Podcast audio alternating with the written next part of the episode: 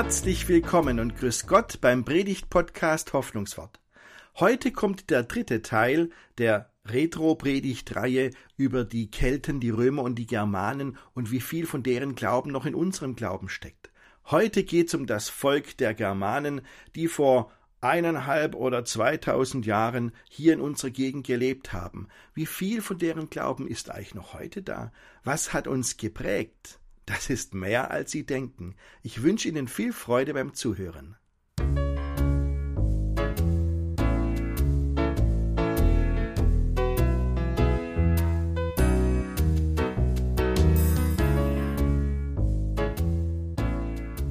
Liebe Gemeinde, in meiner Predigtreihe frage ich, was von den antiken Völkern, die ja vor uns hier gelebt haben, in dieser Gegend eigentlich noch in uns steckt, übrig geblieben ist. Ich meine nicht nur die archäologischen Hinterlassenschaften, sondern ähm, ihre Gedanken, ihre, ihre Gefühle, ihre Bräuche, ihre Vorstellungen. Und heute soll es da um die Germanen gehen, über die Kelten und Römer habe ich an den letzten Sonntagen geredet und die Predigten sind, falls es jemand verpasst hat, zum Nachhören auf der Homepage der Kirchengemeinde.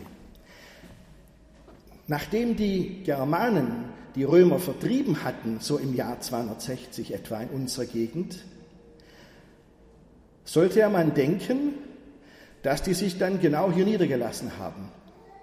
Aber die Archäologen sind völlig verblüfft und sagen, wir finden mindestens 100 Jahre lang keine Spuren von den Germanen hier. Die haben die Römer vertrieben und dann, wo waren die dann? Was haben die gemacht?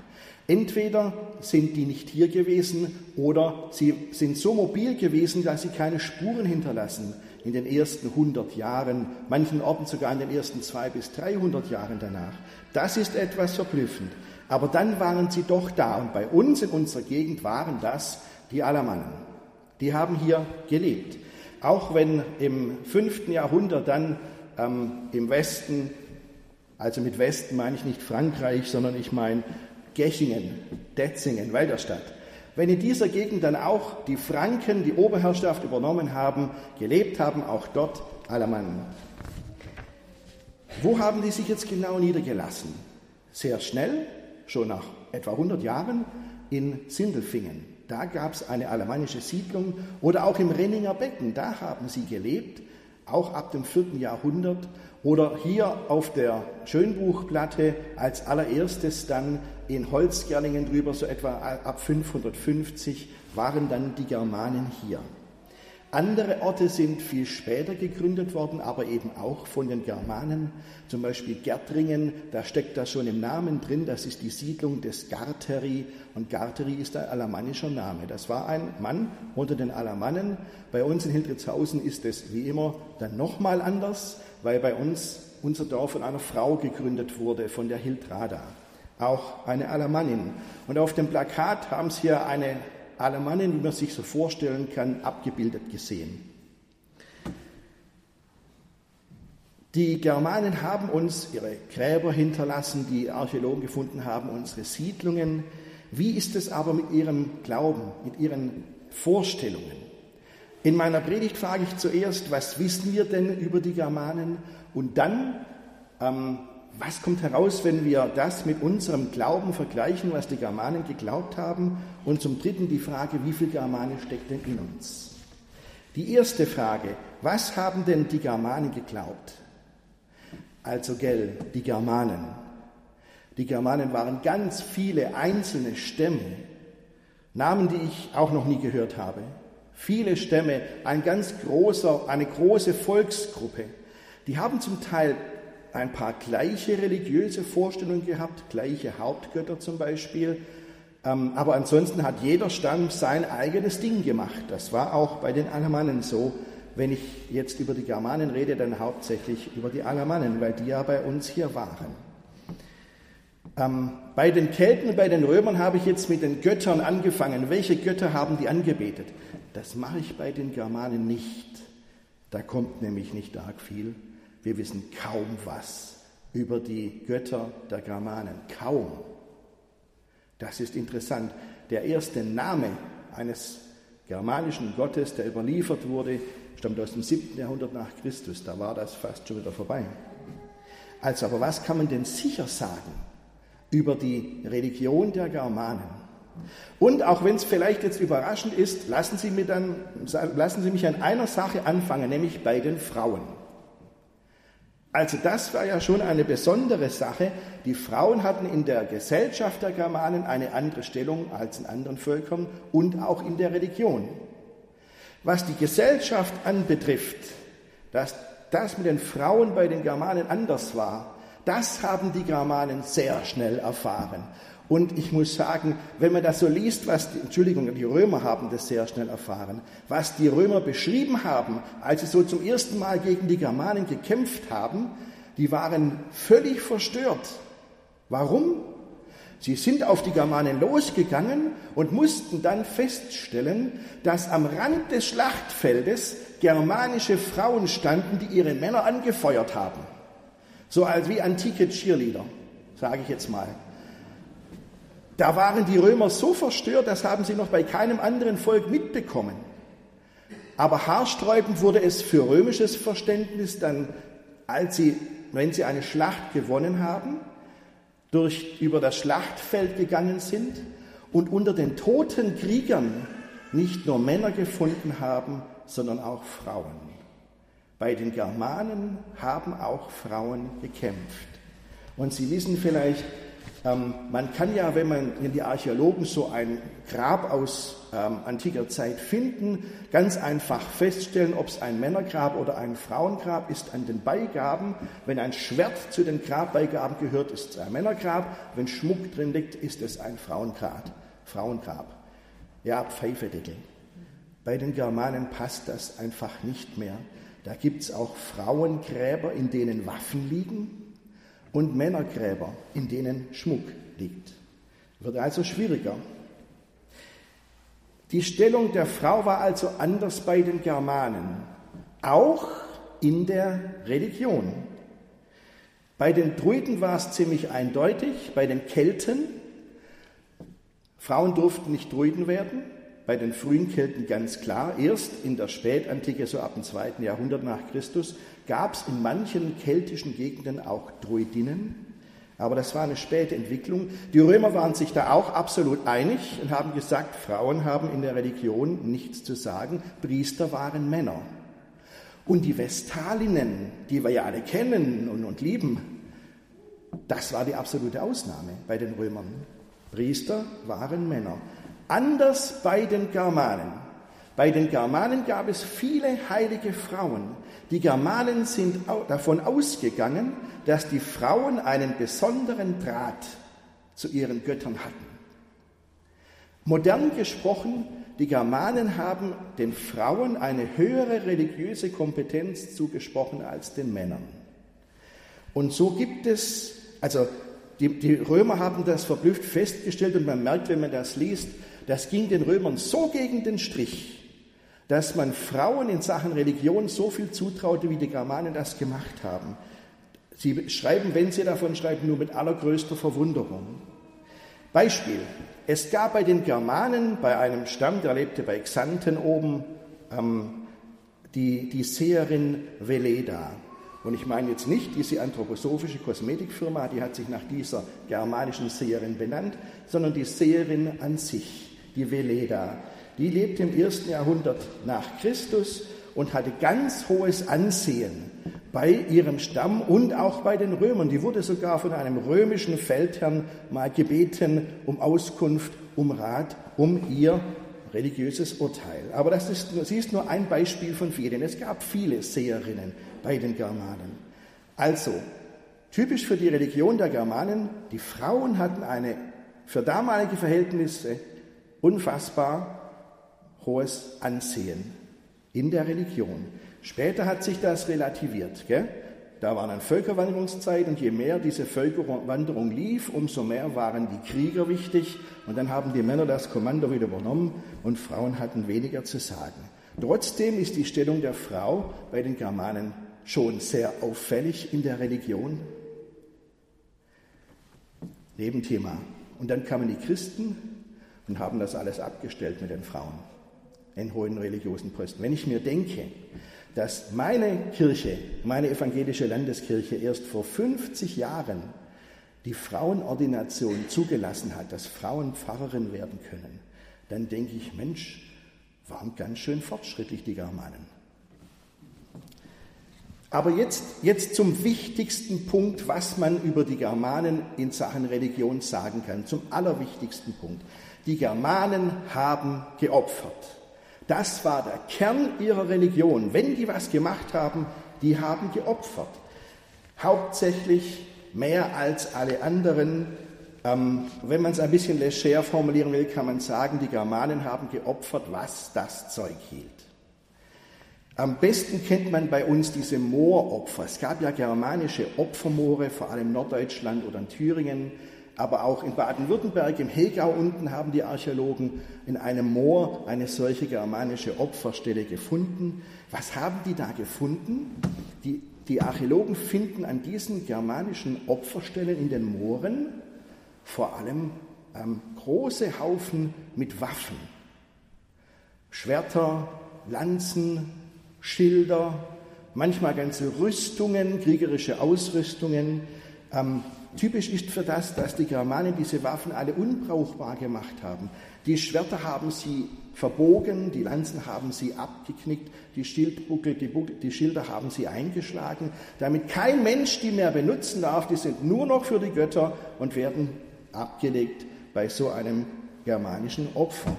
Ähm, in einem Fall hat man 200 Schwerter auf einen Haufen gefunden, aus einer Schlacht wohl, weil die alle aus der gleichen Zeit waren. In einem anderen Fall 500 Schwerter. Die Germanen haben also ähm, ganze militärische Ausrüstungen geopfert, die sie eigentlich erbeutet hatten. Die Römer haben, wenn sie sowas mitbekommen haben, die Hände über dem Kopf zusammengeschlagen und haben gesagt, wie kann man die Beute von einem Kriegszug einfach vollkommen den Göttern geben? Das kann man doch noch gebrauchen. Und die Germanen haben gesagt, nein, das ist für die Götter. Was findet man noch in dieser Opfermooren? Man findet ähm, Menschenopfer. Man findet menschliche Überreste. Ähm, die Germanen waren da, was Kriege anbetrifft, nicht zimperlich. In einem Opfermoor fand man die, die Leichen von 200 Kriegern. In einem anderen denkt man, es waren fast 1000. Also die Germanen haben, wenn sie einen Krieg gewonnen haben, manchmal, nicht immer, manchmal ähm, die gesamte gefallene Mannschaft für die Götter geopfert.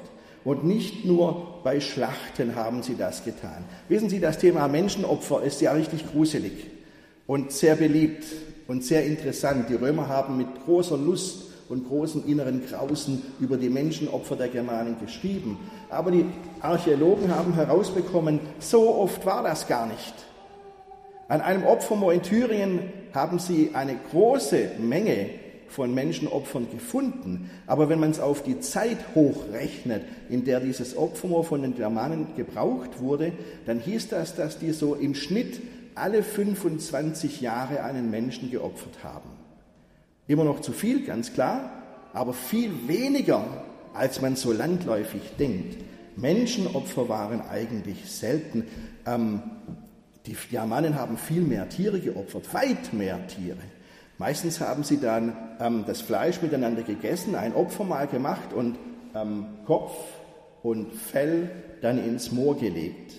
Und viel mehr als diese Tieropfer waren für die ganz normalen Alltagsgermanen die Opfer, die sie, ähm, die Speiseopfer, die sie gebracht haben. Also der Normalgermane, der kam mit einem Holztopf zum Heiligtum, da war ein Brei drin und das hat er dann in den Fluss versenkt oder mit einem Keramiktopf mit Tierfett drin oder so. So ging das bei den Germanen. Manchmal waren es auch richtig teure und wertvolle Schmuckstücke aus Gold und Silber. Ähm, die hatten ja eine so wunderbare Sache damals schon, haben es aber für die Götter geopfert. Und man fragt sich schon, warum haben die Germanen so viel geopfert, mehr als alle anderen? Antwort die Germanen haben ja auch nichts aufgeschrieben über ihre Religion, wie die Kelten auch. Das weiß man kaum. Man kann sich ein bisschen erschließen. Also wenn die nach dem, einem Kriegszug die Beute geopfert haben, dann war es wohl ein Dankopfer. Ähm, manchmal wollten sie auch um etwas bitten oder manche Opfer scheinen auch Sühnopfer gewesen zu sein. Also jemand hat sich falsch verhalten Dadurch wurde die Gemeinschaft gestört und durch ein Opfer wollte er das wieder gerade biegen, wollte das den Göttern gegenüber wieder gut machen. Manche Germanen wollten die Götter günstig stimmen oder sie besänftigen. Ähm, ich habe noch eine andere Vermutung.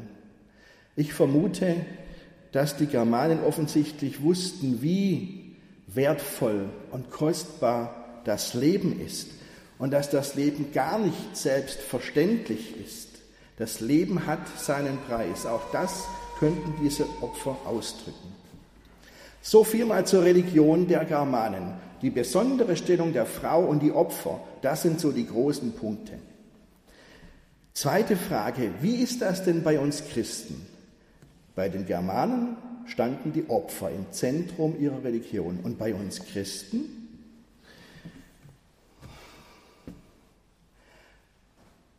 Unser christlicher Glaube hat seine Wurzel ja, seine, in der, seine altehrwürdigen Wurzeln im jüdischen Glauben. Und da, bei den Israeliten, da gab es Opfer. Tieropfer gab es auch und auch andere Opfer. In der Schriftlesung haben Sie gehört, dass Gott das schon mal hart kritisiert hat. Das Opfern, das mit der inneren Haltung überhaupt nicht zusammenpasst. Lernt Gutes zu tun, sorgt für Gerechtigkeit, haltet die Gewalttätigen in Schranken, kümmert euch um die Waisen und die Witwen. So hat es vorhin geheißen in der Schriftlesung. Aber das war nie eine totale, grundsätzliche Kritik am Opfern. Das blieb ja durchaus bestehen. Nun war es so, dass die Juden sich im Laufe ihrer Entwicklung darauf geeinigt haben, dass man nur im Jerusalemer Tempel opfern darf, sonst nirgendwo. Und als die Römer dann 70 nach Christus diesen Tempel zerstört haben, dem Erdboden gleichgemacht haben, hatten die Juden keinen Platz mehr zum Opfern. Seitdem gibt es in der jüdischen Religion keine Opfer mehr. Und bei uns Christen, offiziell und theologisch gesehen, ist unser christlicher Glaube eine opferfreie Religion. Komplett, total. Es gab bei den Christen nie Tieropfer nie irgendwelche anderen Opfer. Ich rede jetzt nicht von Opfern im übertragenen Sinn, dass man Leute ähm, durchs Dorf jagt oder vertreibt aus der Stadt stellvertretend, weil die an irgendwas schuld sind, was uns getroffen hat. Ich rede nicht von Chemnitz, ich rede ähm, äh, von den Judenverfolgungen bei uns in Deutschland. Das meine ich aber jetzt nicht. Es hat bei den Christen nie irgendwelche Tieropfer gegeben oder sonstigen Opfer. Und warum nicht mehr? Weil Jesus am Kreuz gestorben ist. Das war das Ende aller Opfer im christlichen Glauben. Im Hebräerbrief heißt es mal, Jesus Christus sühnte die Sünden aller ein für alle Mal, als er sich selbst zum Opfer brachte. Jesus das Opfer. Also nicht falsch verstehen, Jesus war kein Menschenopfer. Nicht Menschen haben Jesus geopfert. Nee, nee, der wurde als Verbrecher hingerichtet. Das ist alles andere als ein Opfer. Aber auch Gott hat Jesus nicht geopfert. Auch wenn es bei manchen Passionsliedern so rüberkommt, so ähm, du großer Schmerzensmann vom, vom Vater so geschlagen. Ähm, nein, der Vater hat Jesus nicht geschlagen. Die Menschen haben Jesus geschlagen. Wir sagen, Jesus hat sich selber geopfert. Er ist freiwillig in den Tod gegangen, hat sein Leben gegeben für die Menschen. Beim Abendmahl kommt genau das rüber. Ähm, Jesus hat gesagt, mein Leib für euch gegeben, mein Blut für euch vergossen. Also mein Sterben für euch.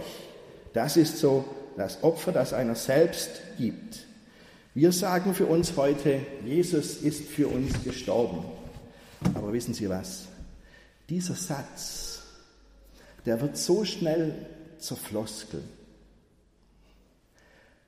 Hört man ganz oft, aber was meinen wir tatsächlich damit? Ich würde mal sagen, der Grundgedanke ist, ich spüre gegenüber Gott eine ganz tiefe Erlösungsbedürftigkeit. Ich spüre, dass mein Leben einen hohen Preis hat. Und ich denke manchmal, dass ich auch nicht besser bin als die Leute, die damals Jesus umgebracht haben. Wer weiß, was mit Jesus passieren würde, wenn er heute zu uns kommen würde.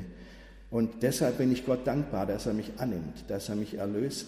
Ich bin Jesus dankbar, dass der seinen Weg so konsequent gegangen ist und auch den Tod am Kreuz dem ins Auge gesehen hat. Ich bin ihm dankbar dafür.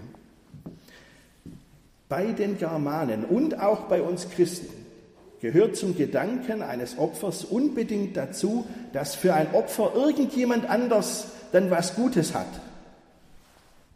Bei den Germanen waren es die Götter, die sollten was Gutes haben durch die Opfer. Ganz anders bei uns Christen. Bei den Christen war es so, ähm, die Menschen sollten etwas Gutes haben durch das Opfer Jesu.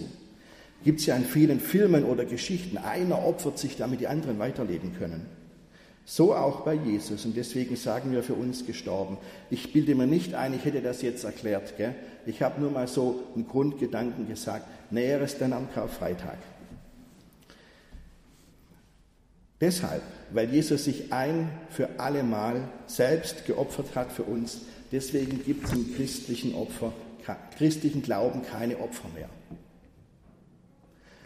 Und spätestens jetzt könnte jemand nachfragen, ähm, ja Moment, wenn es bei euch Christen keine Opfer mehr gibt, warum redet ihr dann ständig davon? Warum singt ihr immer davon? Da ist schon was dran. Viele Lieder in unserem Gesangbuch, da kommt das mit dem Opfer vor. Sie kennen das Lied Jauchz, alle Lande Gott zu ehren. Da heißt es, ich will zu deinem Tempel wallen, dort bringe ich dir mein Opfer dar. Oder bei dem Lied 165, Gott ist gegenwärtig, da heißt es, Herr, vernimm unsere Stimmen, da auch wir geringen unsere Opfer bringen.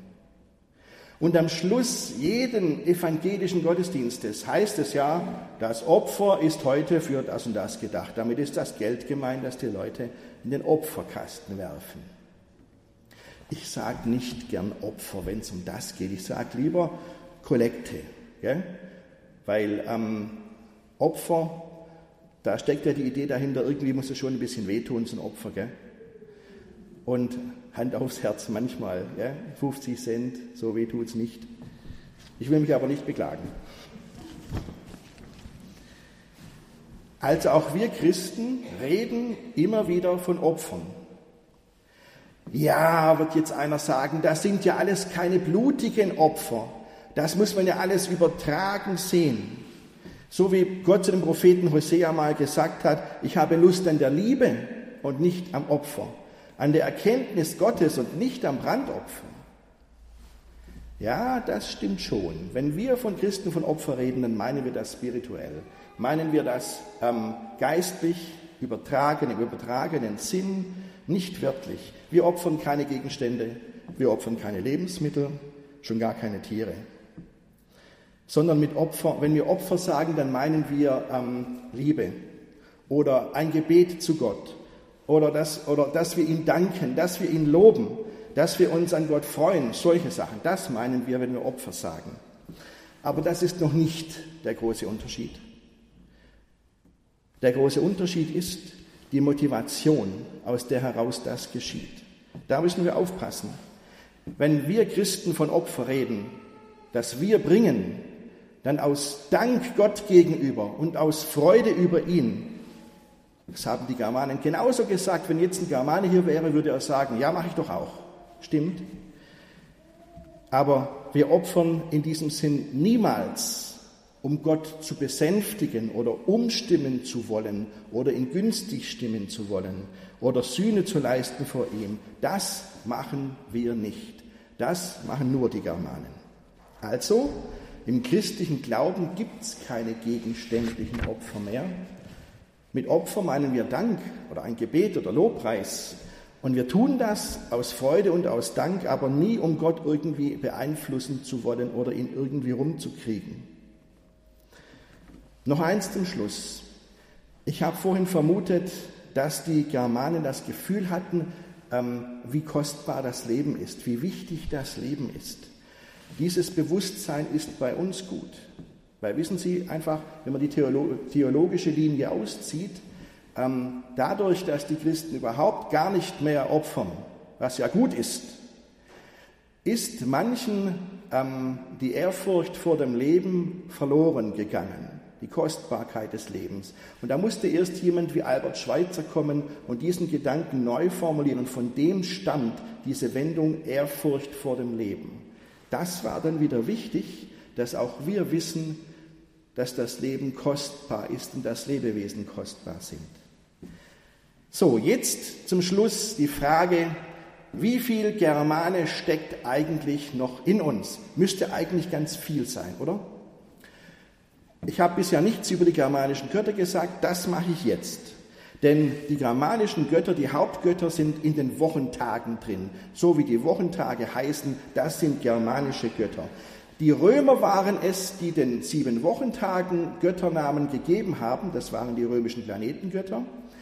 Als dann im vierten Jahrhundert diese Wochentagsnamen nach Germanien gekommen sind, haben die Germanen gedacht, gute Idee, aber wir nehmen statt der römischen Götter, die schmeißen wir raus und setzen unsere germanischen Götter ein. Im Mittelalter kam dann die Kirche und hat gesagt, finden wir gar nicht gut. Dass in den Wochentagsnamen heidnische Götter drinstecken, finden wir nicht gut. Schaffen wir wieder ab. Aber die Kirche hat es nicht geschafft, das wieder abzuschaffen. Nur an zwei Tagen in der Woche hat sie es geschafft. Schauen wir das im Einzelnen an. Der Dienstag. Das Wort Dienstag kommt von dem germanischen Gott Tyr oder Zio. Ähm, im Englischen heißt es Tuesday, das ist völlig das Gleiche. Das ist der germanische Kriegsgott. Der Mittwoch, da hat es die Kirche geschafft, den Gott rauszuwerfen. Mittwoch heißt einfach Mitte der Woche, fertig. Neutraler Begriff. Gell? Die Briten haben sich das aber auch nicht nehmen lassen. Die sagen ja für Mittwoch Wednesday. Und da merkt man, da steckt der Gott Wodan drin, der germanische Gott Wodan. Die Briten haben sich weniger da nehmen lassen in dieser Sache. Donnerstag ist ganz klar, das ist Donar oder Thor, der mit dem Hammer. Freitag kommt von Fria, germanische Göttin. Am Samstag hat es die Kirche, beim Samstag hat es die Kirche wieder geschafft, ähm, die heidnischen Gottheiten rauszuwerfen. Samstag kommt schlicht und einfach vom jüdischen Sabbat. Das hat die Kirche übernommen. Ähm, aber auch hier waren die Briten wieder heftiger und haben gesagt, nein, nein, nein. Samstag ist Saturday, also Saturntag. Das ist die römische Gottheit, die die Römer an diesem Tag drin hatten. Also, die Wochentage sind nach germanischen Göttern benannt und die benutzen wir alltäglich. Ähm, natürlich gibt es dann auch Leute, die sagen, ach, bei euch Christen ist noch viel mehr aus heidnischer Zeit drin, zum Beispiel euer Osterfest kommt von der Göttin, der germanischen Göttin Ostara. Ostern, Ostara klingt ja gleich. Aber diese Göttin hat es nie gegeben. Das ist eine Erfindung aus dem 19. Jahrhundert. Dann aber wieder gibt es Bestandteile in unseren Gottesdiensten, die sind sehr wohl germanisch. Und zwar original germanisch. Ich denke jetzt mal an eine schöne kirchliche Trauung, wo es dann einen Ringwechsel gibt. Ringwechsel ist eins zu eins germanisches Tradition ein germanisches Rechtsinstrument. Was haben die Germanen gemacht? Wenn ein germanisches Paar geheiratet hat, dann hat der Mann der Frau einen Ring angesteckt und das war ein Rechtsinstrument. Das heißt, damit wurde aus, angezeigt, dass ähm, die Frau, die bisher vor allem Tochter war, Tochter ihres Vaters, aus der Vormundschaft ihres Vaters übergeben wird in die Vormundschaft des Mannes. Die hatte vorher nichts zu sagen, die Germanin, die hatte auch nachher nichts zu sagen. Das ist der Sinn des Ringwechsels. Deswegen hat ja auch nur der Ring, der, der, der Mann, der Frau einen Ring angesteckt und nicht die Frau dem Mann. Das gab es nie. Nur der Mann der Frau. Ja? Ähm, was weiß ich, beim Ochsen Ring durch die Nase, weiß ich nicht. Jedenfalls, ähm, das ist original germanisch. Und jetzt wissen Sie, was passiert ist. Jetzt hat die Kirche gesagt, äh, das ist nicht unser Verständnis von Mann und Frau. Und hat deswegen den Ringwechsel aus der Trauliturgie rausgeworfen von ein, vor ein paar Jahrzehnten. Die Kirche will das nicht haben, den Ringwechsel bei der Trauung. Steht gar nicht mehr in der Liturgie drin. Aber die Kirche hat die Rechnung ohne die Brautpaare gemacht. Die Brautpaare wollen das unbedingt. Nicht alle, aber viele. Natürlich denkt kein Brautpaar irgendwas mit germanischer Vormundschaft und so. Und jetzt hat der Mann das Sagen, nicht nur das Vater, natürlich nicht, sondern es ist ein gegenseitiger Ringwechsel als Zeichen der Liebe und Treue. Das ist ja klar. Gell?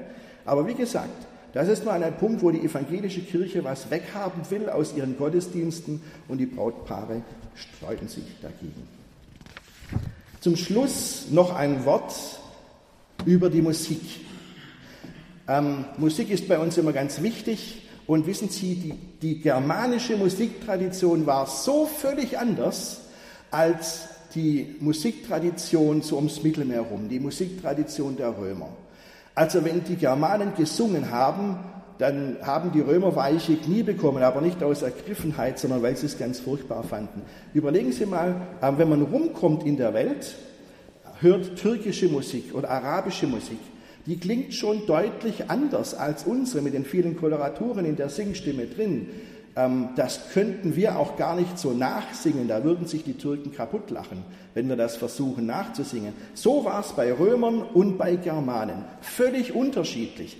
Ein Römer hat mal beschrieben nach einem Reisebericht, wenn ein Alamanne, also jemand, der hier in Hildritzhausen gewohnt hat, wenn ein Alamanne singt, hört es sich so an, wie wenn ein Ochsenkarren den Berg runterpoltert.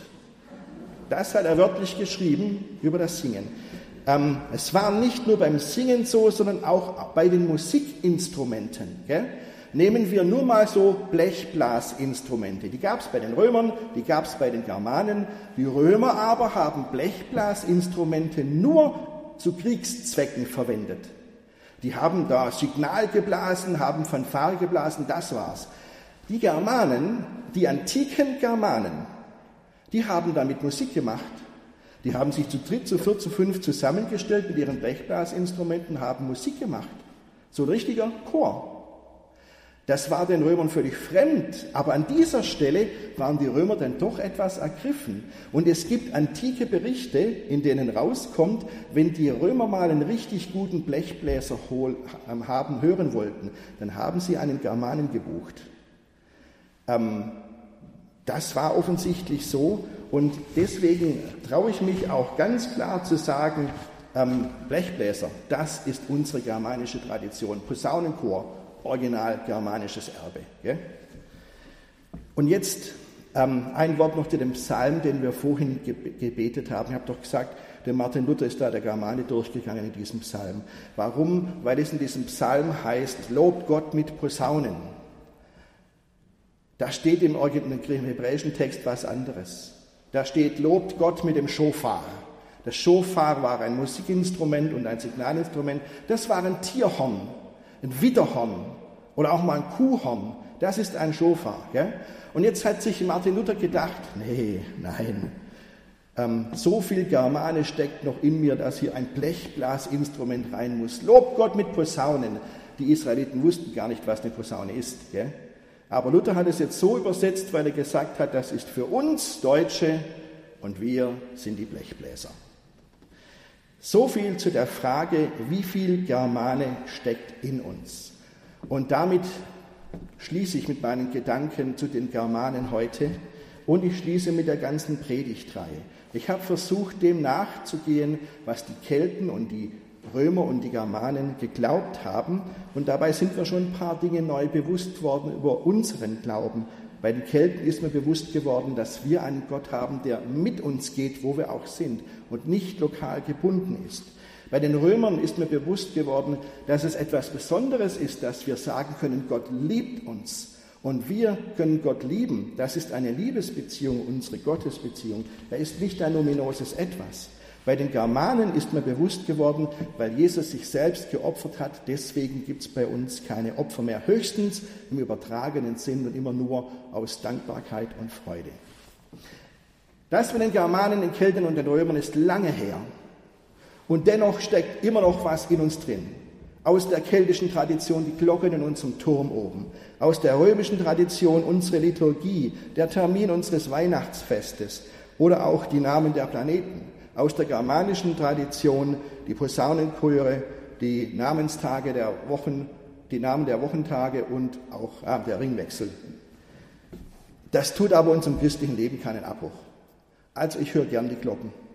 Und ich feiere gern Weihnachten am 24.12., auch wenn das alle antike Völker gemacht haben, um ihren, ihren Sonnengott zu verehren. Ich freue mich auch über den Posaunenchor. Aber es ist gut zu wissen, woher die Traditionen kommen. Und es ist noch viel wichtiger zu wissen, was wir an unserem Gott haben und was uns Gott bedeutet und wie er zu uns steht. Deshalb, deshalb gab es diese Predigtreihe. Amen.